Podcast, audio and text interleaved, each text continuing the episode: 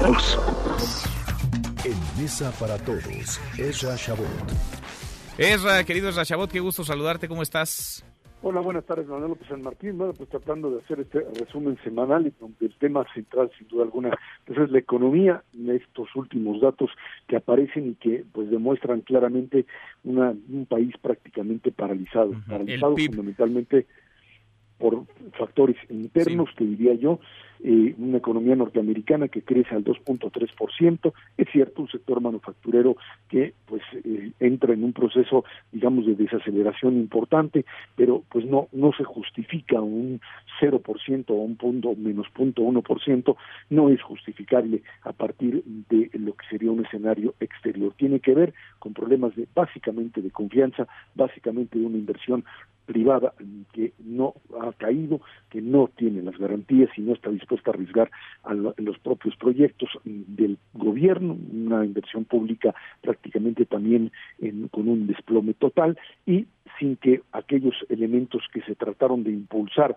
durante todo el año fuesen reconocidos por parte de estos sectores de grandes inversiones. Primer año entonces, a ver, negativo, digamos, en términos de crecimiento, no solamente no crecimos, se contrajo la, la economía, poquito para, para abajo, pero necesitamos crecer y no llegó ese, ese crecimiento. Ahora, es hasta cierto punto, es normal que el primer año de un sexenio siempre crezcamos menos. ¿no? Lo que no había pasado hace por lo menos 10 años es que se registrara un no crecimiento. Bueno, pues sí, el no crecimiento de hace 10 años es eh, provocado fundamentalmente por dos factores. Uno que fue, digamos, interno, el, el tema de la influenza, del H1N1, y, por la propia recesión mundial. Pues, estamos ahí en el, en pleno en plena crisis de la subprime, en el, desmoronamiento de lo que fue el, sistema capitalista de lo que llamaríamos estos estos procesos de piramide, piramidización, en donde todo lo que se había construido alrededor de un montón de hipotecas falsas, terminó derrumbando el sistema financiero y hubo que pasar, vinieron de pasar muchísimos años, Manuel, hasta que el propio gobierno ya de Obama posteriormente pudo rescatar, pudo rehacer la economía mundial a partir de inyectarle millones y millones de dólares que bueno pues le costaron también posteriormente al propio gobierno norteamericano y a la economía mundial para poder absorberlos y evitar un modelo inflacionario. Bueno, eso era lo que pasó hace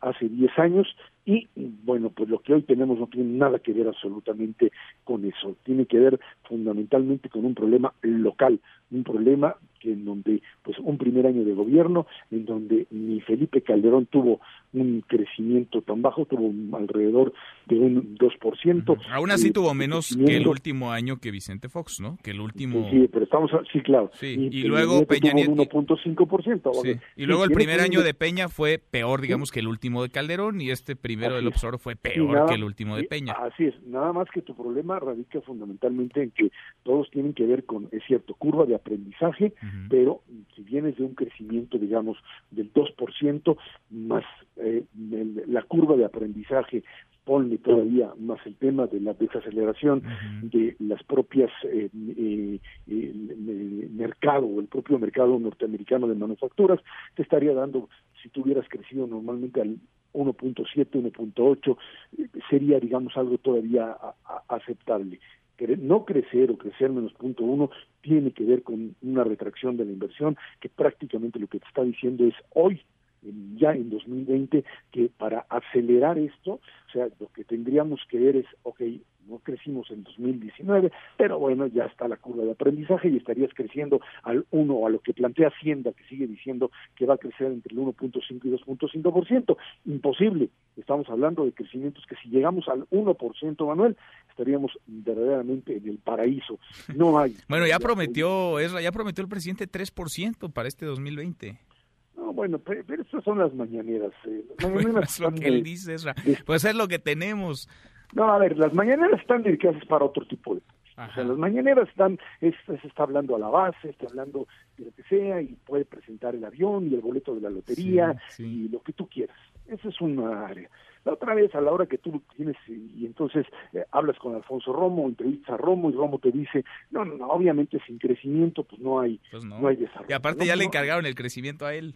Pues sí, pues sí, pues obviamente el problema es que él ha sido un interlocutor que ha tenido que pagar los platos rotos absolutamente de todo, porque bueno, pues ni el aeropuerto le resultó, ni después ahora el plan de infraestructura que, terminó atorado, porque dentro de un par de semanas tienen que demostrar que en el tema energético, ya lo hemos platicado muchas veces, pero es la clave de esto, pues o el tema de farmouts o el tema de inversiones en electricidad y en, eh, en gas y en algo de petróleo funciona o no va a haber inversión y además va a venir encima la descalificación por parte de las, la degradación de la calificación de Pemex por parte de las calificadoras y nos vamos a meter en un problema. Y Alfonso Romo es hoy quien tiene eso encima.